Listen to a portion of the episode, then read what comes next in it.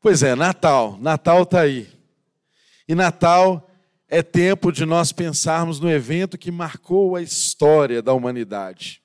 Que evento é esse? Foi o evento por meio do qual Deus trouxe o seu Filho eterno à encarnação e ele se tornou humano, como cada um de nós. Natal é tempo de lembrar que Jesus Cristo, o nosso Senhor, o Rei do universo, ele se tornou homem, como eu e você, de pele e osso, que tem as mesmas sensações, que passa pelas mesmas situações que eu e você passamos. Jesus, humano como nós, se encarnou, habitou no nosso meio, viveu como nós, foi um exemplo para cada um de nós. E hoje, nós podemos olhar para ele nos espelhar no exemplo dele. Nós sabemos que Jesus, ele é Deus, mas ele também é perfeitamente homem. Porque, meus irmãos, se de algum modo nós pudéssemos pensar em Jesus apenas como Deus, você olharia para o exemplo dele e diria assim: ah, eu não preciso fazer como ele faz, porque afinal de contas, ele é Deus e eu não sou. A grande notícia do Natal é essa: que ele, sendo Deus, se tornou homem como eu e como você, e habitou no nosso meio, e sofreu tudo que eu e você podemos sofrer. Agora, o que é importante nós refletirmos numa noite tão linda como essa? Você participou de um musical, ouviu uma mensagem pregada através das músicas e das encenações. Mas o que é fundamental nós refletirmos nessa hora acerca do Natal? Será como que o mundo reagiu ao nascimento do Filho de Deus?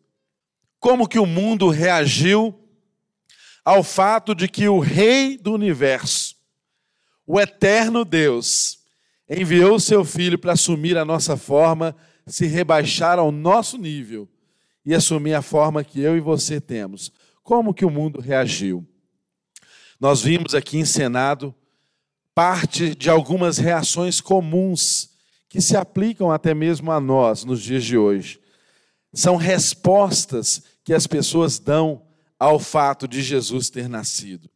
E cabe a mim e a você refletirmos a partir disso. Qual a resposta que eu posso dar ao fato de que Jesus nasceu, ao fato de que Jesus se encarnou, ao fato de que ele viveu como nós ao fato de que ele esteve nessa terra, morreu, ressuscitou e hoje é Emanuel, Deus conosco, Deus em nós. Como que o mundo reagiu a essa mensagem de salvação? Nós vemos respostas variadas no texto bíblico. Os evangelhos relatam que os magos, eles desejaram adorar a Jesus. Eles vieram do Oriente com presentes para expressar uma verdadeira adoração ao recém-nascido rei dos judeus. E que nós sabemos que não é apenas rei dos judeus, mas é o rei do universo e é o nosso rei. Os magos vieram adorar Jesus. Agora Herodes, Herodes teve um desejo diferente. Herodes já reagiu de uma forma diferente ao nascimento de Jesus. Herodes desejou destruí-lo. Interessante como que Jesus desperta contradições na vida do ser humano. Uns vieram adorá-lo, outros vieram rejeitá-lo e até mesmo destruí-lo. Quantas crianças pagaram o preço com suas próprias vidas quando nasceu o nosso Salvador aqui nessa terra? Quantas crianças morreram por ordem de Herodes para que o nosso Salvador fosse poupado e cumprisse cabalmente o ministério, o propósito, a razão da vinda dele aqui nessa terra. Outra reação interessante que salta aos nossos olhos diante do texto que relata acerca do nascimento de Jesus foi quando, ao oitavo dia, ele foi apresentado no templo e Simeão teve um discernimento espiritual ele viu além das aparências. Isso está relatado lá em Lucas, capítulo 2, versos 30 a 32. Simeão, os seus olhos viram o filho de Maria e de José. Ele pegou o filho de Maria e de José, mas o que ele disse ter visto foi a salvação de Deus, a luz para a revelação a todo homem. Discernimento espiritual. Olha que interessante. Jesus desperta uns para adorá-los. Jesus desperta outros para odiá-lo, detestá-lo e querer lançá-lo fora de suas vidas. Como ele também desperta outros que conseguem enxergar além das aparências, ver o que tinha de conteúdo espiritual no nascimento do Filho de Deus. Como esse homem, Simeão, que pegou no seu colo o filho de uma Maria e de um José, mas a expressão dos seus lábios é de que ele apresentava ali, estava vendo ali diante dele a salvação de Deus e a luz para a revelação a todos os homens. Que linda essa expressão de Simeão. Mas há outra pessoa também que reagiu ao nascimento de Jesus e à obra de Jesus. E é alguém que nos impacta de uma forma muito importante, que é o apóstolo Paulo. É bem verdade que ele não estava na cena do nascimento de Jesus, mas nós vemos na vida do apóstolo Paulo afirmações nos evangelhos que demonstram claramente que ele, que antes era Saulo de Tarso, perseguidor da igreja, alguém que tinha autorização para perseguir, matar os cristãos, e por tantos eventos aqui no Evangelho, ele até mesmo consentiu com a morte de homens de Deus, homens que proclamavam que foi nascido o Rei dos Judeus, Jesus Cristo, que nasceu, viveu, morreu e ressuscitou. E esse mesmo homem que era um perseguidor da igreja, ele foi transformado porque um encontro com Jesus transforma qualquer pessoa. Essa é a mensagem que você precisa compreender essa noite. Jesus tem o poder para salvar. Nós cantamos essa noite isso aqui. Jesus, ele tem poder para salvar. O encontro com Jesus transforma a vida de qualquer ser humano. E foi isso que aconteceu na vida de Paulo. E Paulo, de uma forma tão interessante, ele expressa em 1 Timóteo, capítulo 1, no verso 15. Lá está escrito: Esta afirmação é fiel e digna de toda aceitação. Cristo Jesus veio ao mundo para salvar os pecadores, dos quais eu mesmo sou o pior. Repito mais uma vez: esta afirmação é fiel e digna de toda aceitação. Cristo Jesus veio ao mundo para salvar os pecadores, dos quais eu sou o pior. Irmãos, essa afirmação de Paulo, ela traz consigo um significado muito importante acerca de Jesus nascendo na minha vida e na sua vida.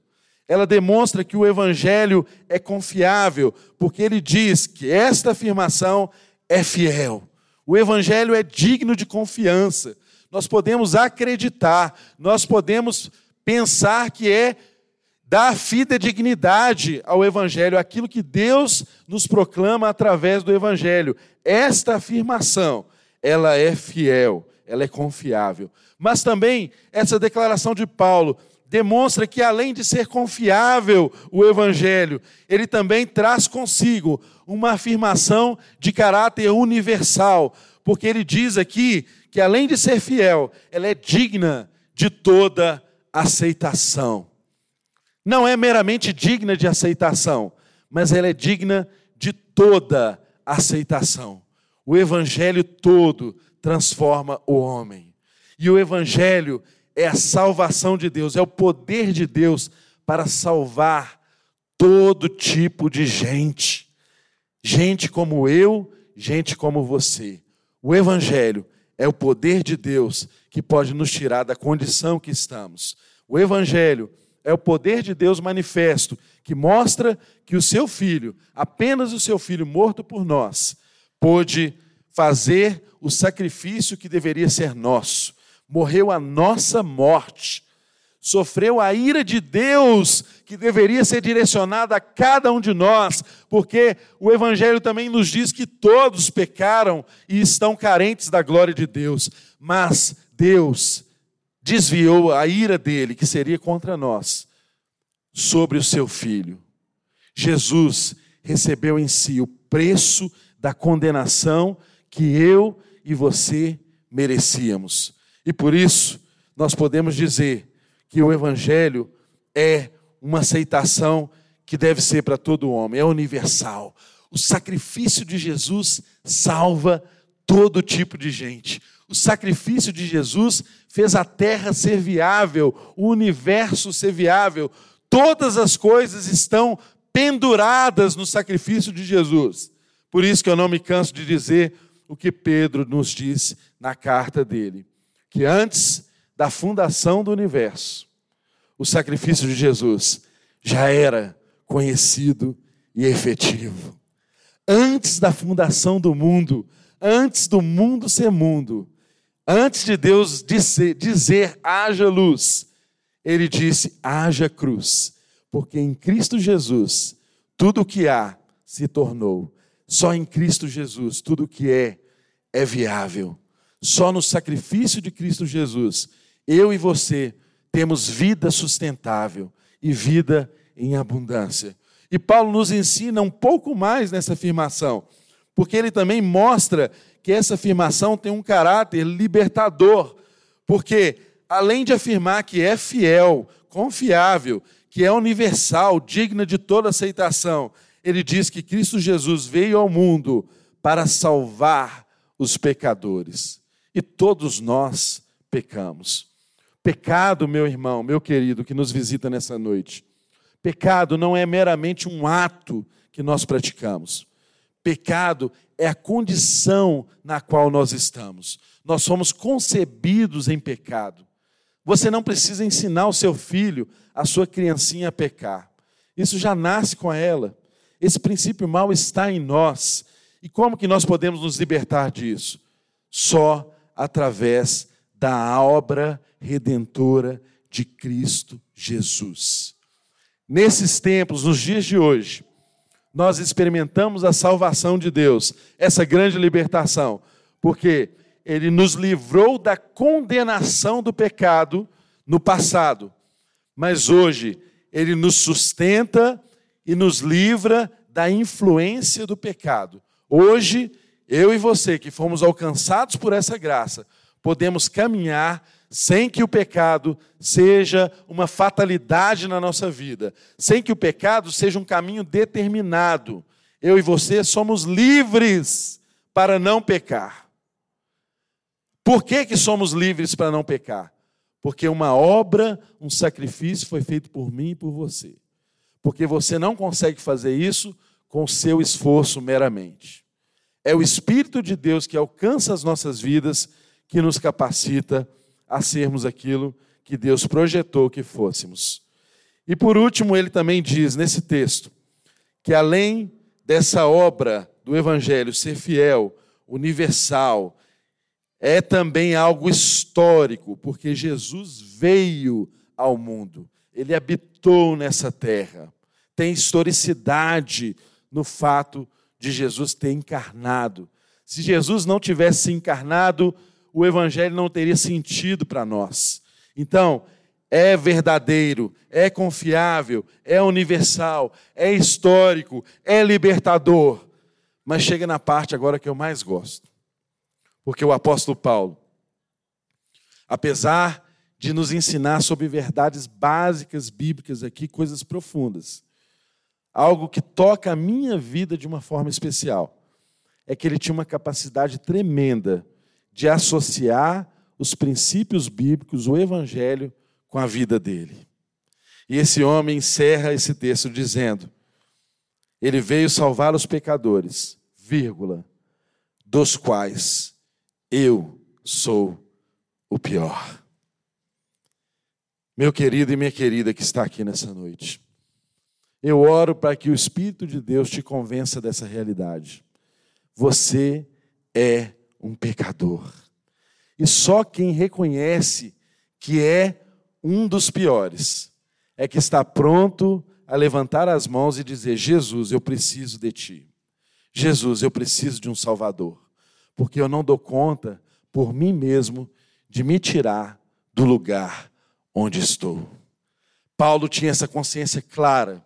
Era um homem que, apesar de ser conhecedor das Escrituras, era um homem que, apesar de ter muitos títulos e muitos motivos para ter pompa, ele se humilhava diante de Deus e reconhecia diante dos homens, como está escrito aqui no Evangelho, na carta que ele direciona a um dos seus discípulos, Timóteo.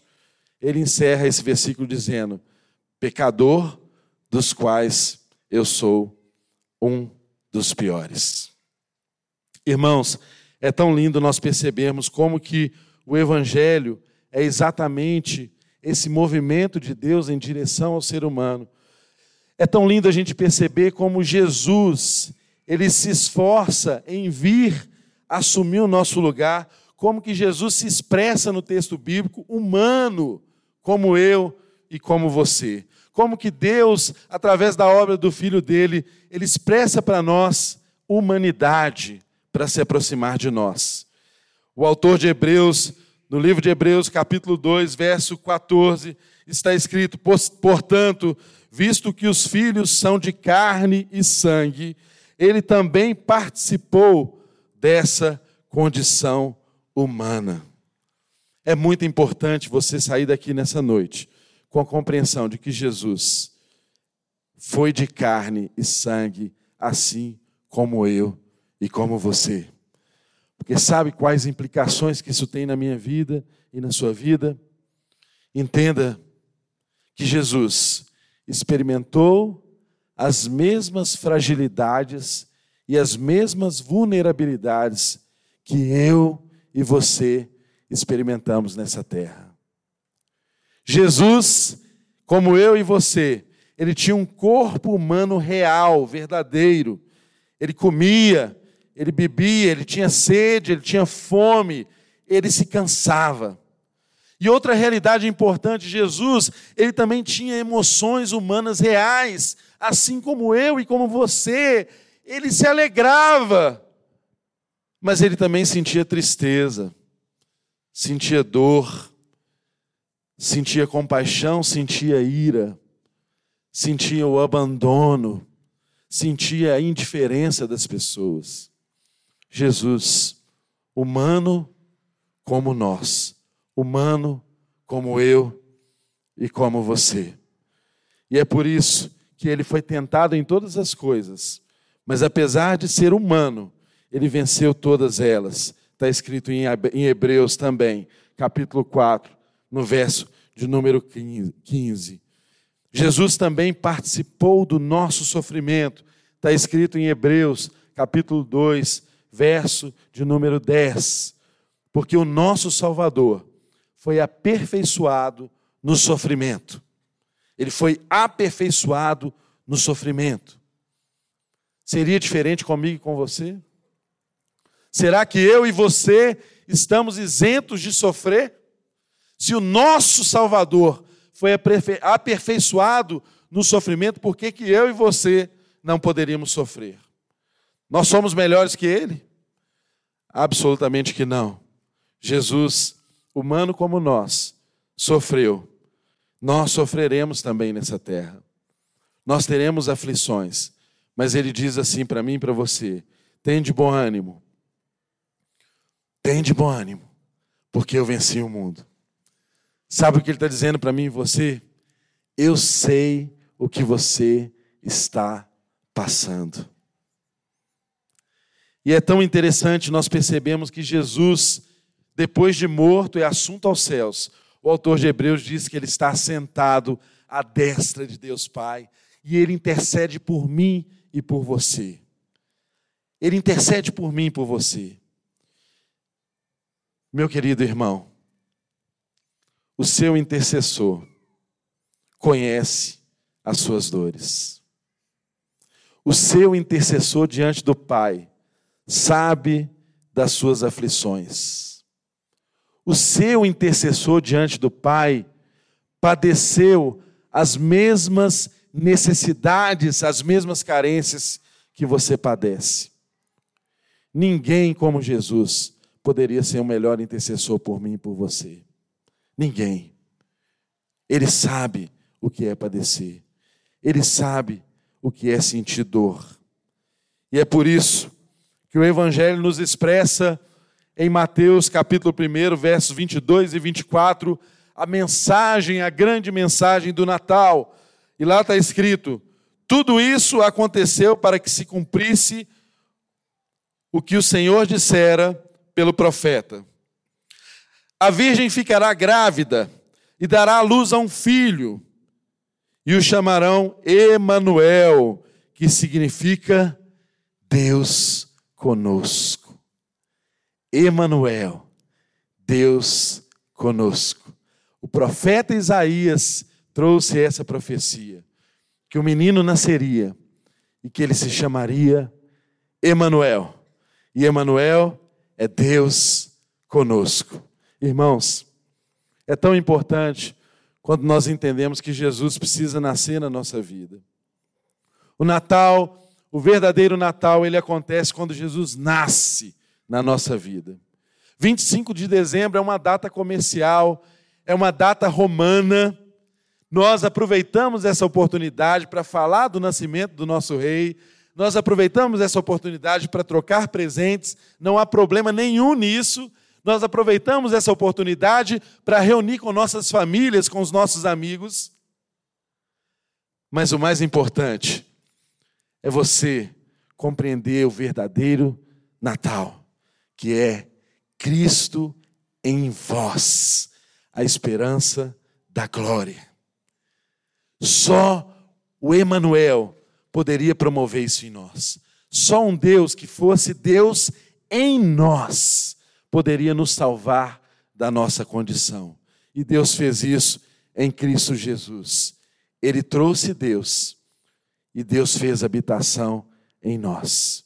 Por isso, se você está aqui nessa noite e ainda não teve essa convicção no seu coração de que Jesus é Jesus, Emanuel, Deus é em nós, que o Espírito de Deus possa te convencer dessa realidade aqui nessa noite. Sabe por quê? Porque se Jesus não tivesse nascido, eu e você não saberíamos chamar Deus de Pai. Foi ele que nos ensinou a chamar Deus de Pai. Um bom judeu não ousava falar nem sequer o nome de Deus, mas em Jesus nós aprendemos a nos aproximar de Deus e chamá-lo de Abba, Pai, Paizinho. Isso é intimidade, isso é amor, isso é presença, isso é Deus em nós intimidade, acesso, é para pessoas que compreenderam o Evangelho nessa esfera. Cristo em nós. Ah, meus irmãos, se Jesus não tivesse nascido, como poderíamos afirmar que Deus é amor? Se Jesus não tivesse nascido, a gente só poderia conhecer o juízo de Deus. E o juízo de Deus já estaria dado. Nós somos pecadores deveríamos pagar pelo mal que fizemos, desde Adão. Não teria chance para nenhum de nós, mas o amor dele se manifestou. E não apenas no nascimento de Jesus, na cruz do Calvário, nós percebemos a justiça de Deus de mãos dadas com o amor de Deus. Porque se Deus fosse apenas justo, ele teria nos condenado. Mas a justiça de Deus na cruz do Calvário ela se expressa com amor. E Ele não nos condena. Ele dá o seu filho para pagar a pena que nós deveríamos pagar. Isso é o verdadeiro Natal. Querido irmão, se Jesus não tivesse nascido, eu e você continuaríamos andando aqui nessa vida com medo da morte. Teríamos medo da morte. Se Jesus não tivesse nascido, não haveria em nosso coração a esperança da ressurreição. Mas eu quero te dar essa notícia essa noite. Para quem nasceu em Jesus, está decretada a morte da morte. Onde está a morte, a sua vitória? A morte não pôde detê-lo. Ao terceiro dia ele ressuscitou. E por isso eu e você estamos nele, garantidos na esperança da ressurreição. O nosso corpo aqui pode perecer, o nosso corpo aqui pode sofrer, pode padecer, mas estamos guardados naquele em que o maligno não pode tocar, estamos guardados naquele que está sentado à destra de Deus Pai, estamos guardados naquele que ressuscitou o terceiro dia e venceu o poder da morte. Onde está a morte, a sua vitória? Jesus ressuscitou. E o desejo dele nessa noite é que você compreenda essa realidade e que você faça o convite a Ele mesmo, dizendo para Ele assim: Jesus, seja Deus em mim, seja Emmanuel na minha vida, seja Deus comigo, porque por mim mesmo eu não posso fazer isso. Jesus, seja o centro da minha vida, seja o centro do meu universo. Eu quero me entregar completamente a Ti. Que seja essa a oração dos seus lábios nessa noite. E nós vamos também cantar essa oração. Nessa hora eu peço a você que fique de pé no seu lugar. Vamos cantar essa canção como uma verdadeira oração que expressa a esperança do nosso coração e a esperança de todo aquele que foi alcançado por essa graça tão maravilhosa que é o fato de Jesus haver nascido, de Jesus haver vivido nessa terra, o fato de Jesus haver se identificado conosco, o fato de que o seu Deus sabe o que é padecer. O seu Deus não é um Deus distante. O seu Deus não é um Deus apático. O seu Deus não é um Deus que vive lá no céu e você aqui na terra. Não. A notícia do Natal é exatamente essa: que o Deus dos céus habitou a terra e alcançou a vida dos homens e nos deu vida e vida abundante. Em Jesus Cristo, a morte não tem poder sobre nós, porque a vida engoliu a morte. Nós somos eternos nele e é isso que deve imperar no nosso coração e na nossa mente. Esse é o verdadeiro Natal. Esse é o verdadeiro sentido do Natal. Cristo em nós, a esperança da glória. Cristo em vós, a esperança da glória. Diga isso para a pessoa que está do seu lado. Cristo em vós, Cristo em você é a esperança da glória. Cristo em você é a esperança da glória. E faça desse cântico a sua oração nessa hora.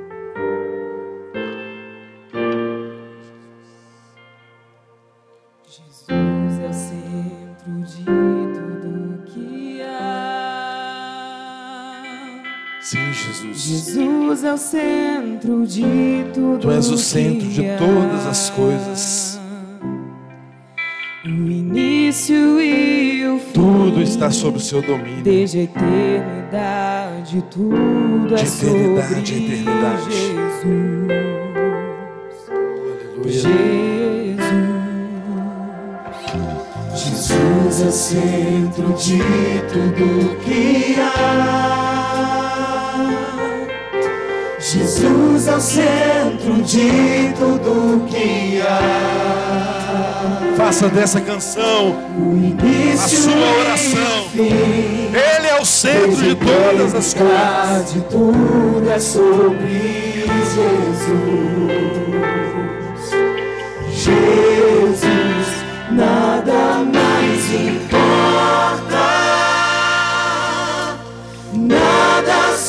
Compara a ti.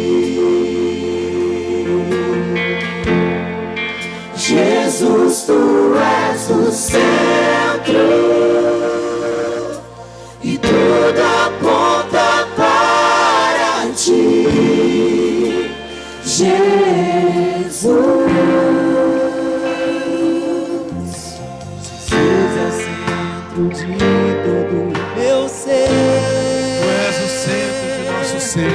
Jesus é o centro de todo o meu ser. O que seria de nós? Meu Senhor início, meio e fim. Que eu viva sempre para ti, meu Jesus.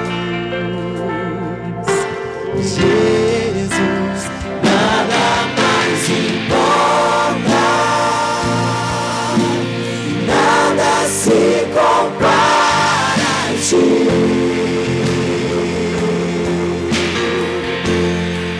Jesus, tu és o centro.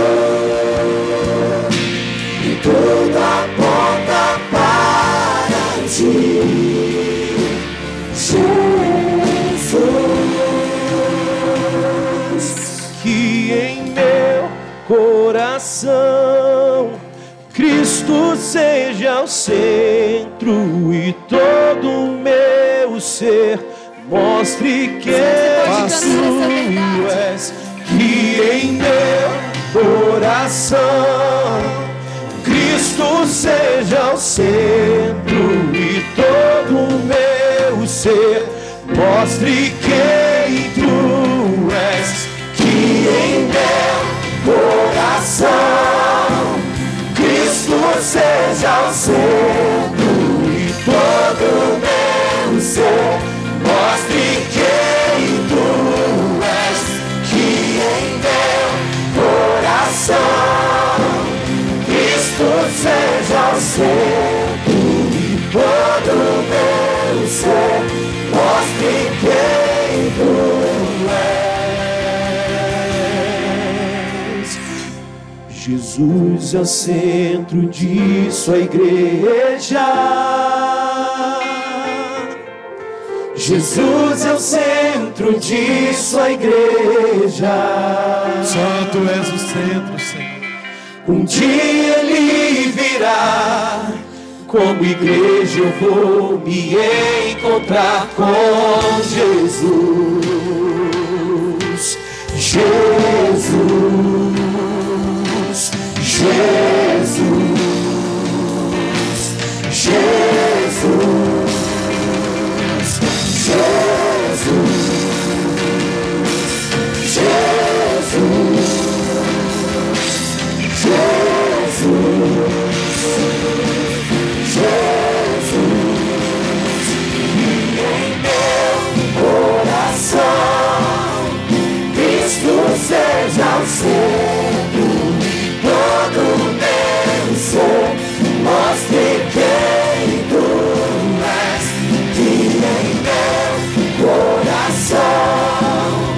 Cristo seja o centro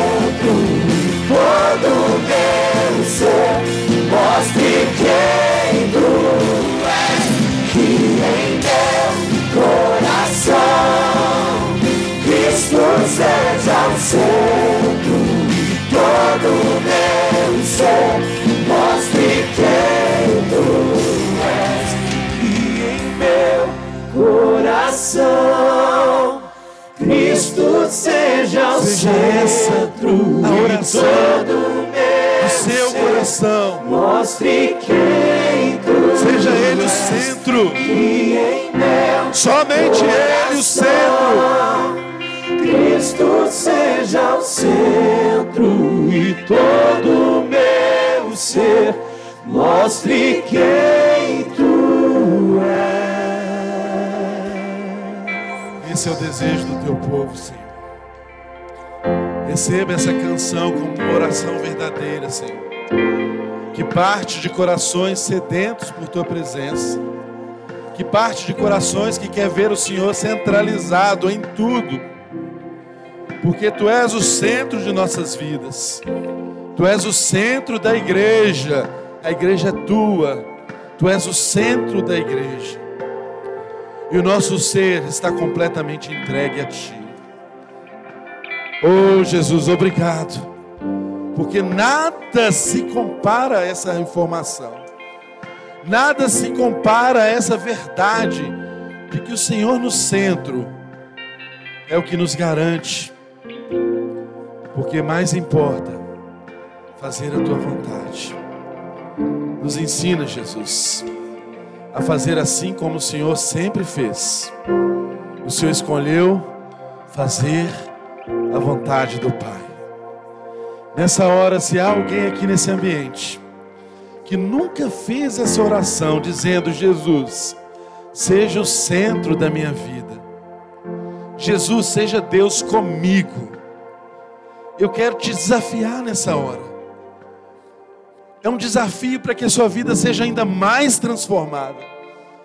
É um desafio para que você alcance maiores alegrias e maiores sucesso de uma caminhada com Cristo, que é bem verdade que não exclui o sofrimento, mas Ele promete que está conosco o tempo inteiro. Ele não nos isenta do sofrimento, mas Ele está conosco o tempo inteiro. Se há alguém aqui neste ambiente que gostaria de orar para Jesus, dizendo assim: Jesus, seja o centro da minha vida. Levante a sua mão no seu lugar agora, onde você está. Alguém que gostaria de dizer assim: Jesus, seja o centro da minha vida, eu te abençoo, em nome de Jesus.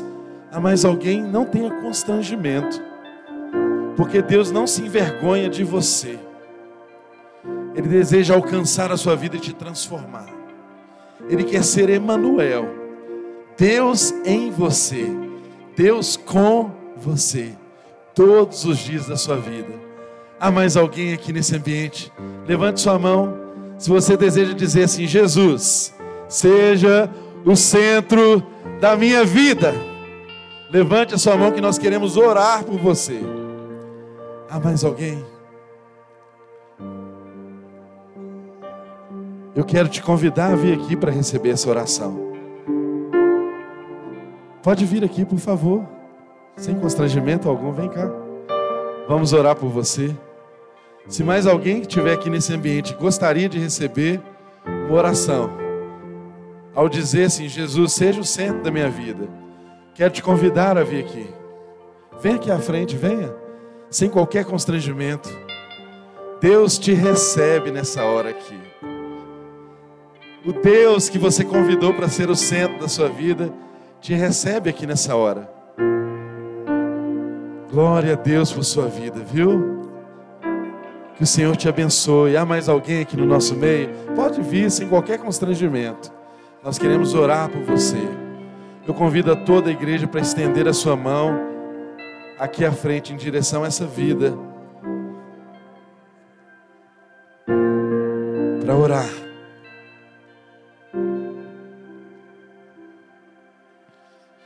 Deus, em nome de Jesus. Nós concordamos com a oração deste homem que está aqui à frente. Ele disse que deseja que o Senhor seja o centro da vida dele, Senhor. E nós, como igreja, o abençoamos. Nós, como igreja, nos comprometemos a ajudá-lo, Senhor, a conhecer aquele que já é o centro da vida dele. Nós o abençoamos e pedimos a Ti, ó Deus, que o tome para Ti, o transforme conforme a tua vontade, Senhor. Oh Deus, conduz essa vida nos teus caminhos. E nós temos aprendido por ti mesmo, Jesus, que tu és o caminho, a verdade e a vida, e que ninguém vem ao Pai senão por ti. Receba essa vida, Senhor, nas tuas mãos. Cuide dela, Senhor. Mostre o teu caminho a ela, Senhor. E seja o centro sempre, sempre e sempre. Nós te abençoamos, querido. Em nome de Jesus. Amém. Pode dar uma salva de palmas. Dê uma salva de palmas a Deus. E se é para Deus por essa vida, pode aplaudir, aplaudir com todo entusiasmo, porque há festa no céu quando alguém diz para Jesus: Jesus, seja o centro da minha vida. Aleluia, glória a Deus. Que noite linda é essa, que maravilha. Queridos, eu quero que você se assente no seu lugar por mais alguns minutinhos, porque há algo muito importante para tratar com os irmãos. Quero chamar aqui o pastor Bruno a Renata, sua esposa.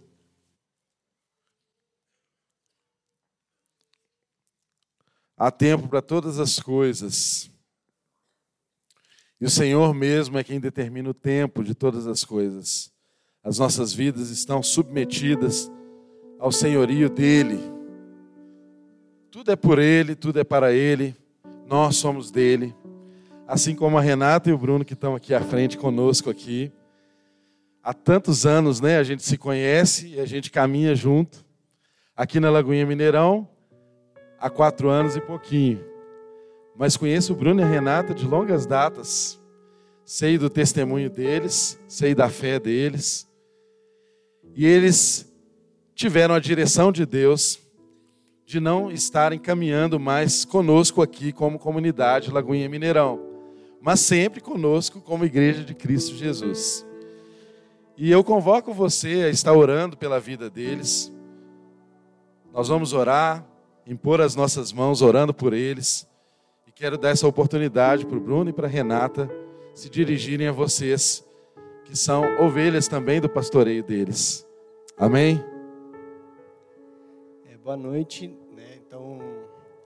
Assim, ao longo desse ano, é, diversas situações foram acontecendo e nós fomos percebendo e tendo esse direcionamento, então, para não mais fazer parte né, dessa comunidade que nos acolheu há quatro anos atrás, né, e nós agora temos uma nova direção. Então, assim, da mesma forma como eu falei de manhã, é, se vocês quiserem saber mais da nossa trajetória aqui dentro de Lagoinha, né, da nossa história aqui, do que a gente já fez e por que, que a gente está indo, é, o adequado é vocês procurarem a gente para a gente conversar pessoalmente, né, para as coisas ficarem bem claras.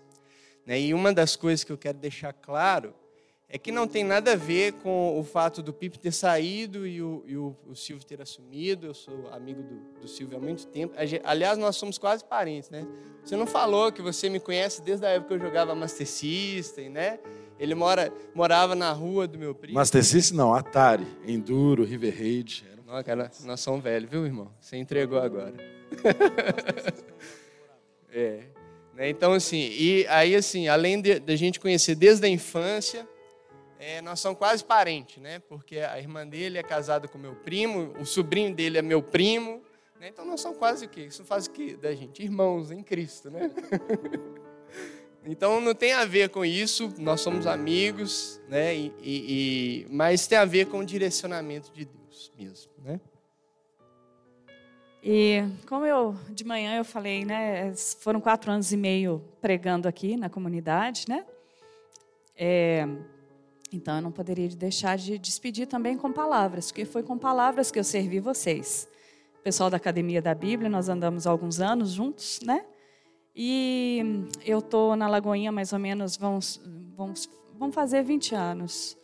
E eu tive um momento de saída da Lagoinha e por insistência do pastor Gustavo, em 2012, a gente retornou. Por muita insistência dele, nós retornamos porque ele iniciou um projeto de formação de pastores aqui na Lagoinha, para poder a Lagoinha poder expandir.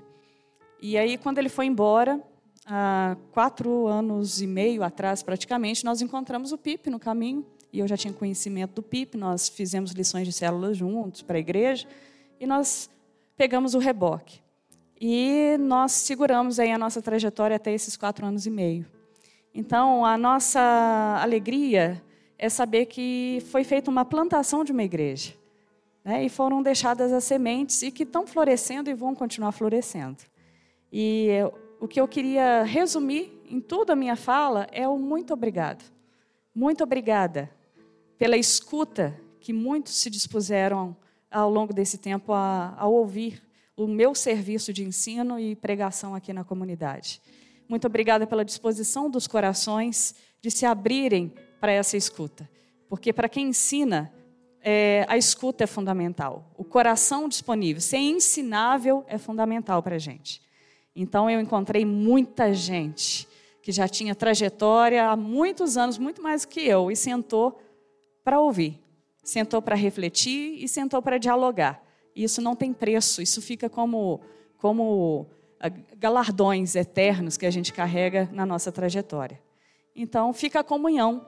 E como eu falei de manhã também, é, a igreja não é um CNPJ. A igreja não é uma instituição. A igreja ela é a igreja de Jesus sobre toda a face da terra. E são muitas, né? Mas no final é um povo só. E é um reino só. Então a gente agora está num novo momento de trajetória vocacional, mas a gente deixa aqui o nosso coração e a nossa comunhão com todos que estão aqui. Viu? Muito obrigada pela escuta e pela disposição de serem aprendizes. Deus abençoe cada um. Viu? Fique de pé no seu lugar, estenda as suas mãos. Vamos orar por essa família aqui. Jesus, nós te agradecemos pelo período que o Bruno e a Renata frutificaram aqui no nosso meio. Nós somos testemunhas de como que o Senhor os usou aqui na nossa comunidade. E mais ainda, eu sou testemunha de como o Senhor os usa há tantos e tantos anos, com uma fé sincera, um desejo ardente de fazer a tua vontade, de cumprir os teus propósitos. E nós, nessa hora, Deus, como igreja, declaramos para o Senhor a sinceridade do nosso coração, de que há caminhos que nós não entendemos, e muitos deles, até mesmo, nós não nos alegramos neles, até compreender o teu propósito. Mas nós nos curvamos diante da autoridade e da soberania do Senhor. Se o Senhor quis que fosse dessa forma, Senhor, nós nos curvamos, porque tu és Deus, e a missão é tua. A missão não é minha, a missão não é do Bruno, a missão não é da Renata, a missão não é de nenhum dos nossos pastores, a missão é tua. E nós somos privilegiados, Deus, de estar na mesma missão que os teus filhos. Por isso, os abençoe, os leve em paz, pacifique a alma, o coração, dê sentido a tudo que eles fizerem para ti, revele dons, transforme-os e os faça frutificar, Deus, indo, assim como faça frutificar todos que ficamos. Nós te agradecemos por esse privilégio de sermos igreja, plantados no Senhor, apenas no Senhor. Te agradecemos pelo privilégio dos dons que o Senhor tem derramado. E muito deles nós experimentamos na vida dos teus filhos, como eles também experimentado, experimentaram e foram edificados por dons que o Senhor derramou na sua igreja, na vida de outros irmãos. Deus nos ensina a caminhar com essa consciência de que o Senhor é o nosso Deus e de que o Senhor é quem cuida de nós.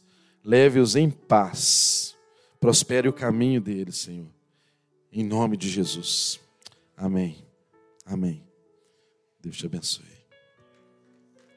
Querido, que nessa hora toda a graça, toda a paz que só o Espírito de Deus pode nos dar. Nos conduza para os nossos lares, para as nossas casas, cheios da presença dEle, que Ele é conosco. E com a firme convicção de Ele que Ele cuida de nós em todo o tempo. Ele não deixou de ser Deus. Ele não saiu do trono. Ele tem o controle de todas as coisas. Amém? Dê um abraço bem gostoso na pessoa que está do seu lado e vá debaixo da paz do Senhor. E venha depois dar um abraço aqui no Bruno e na Renata.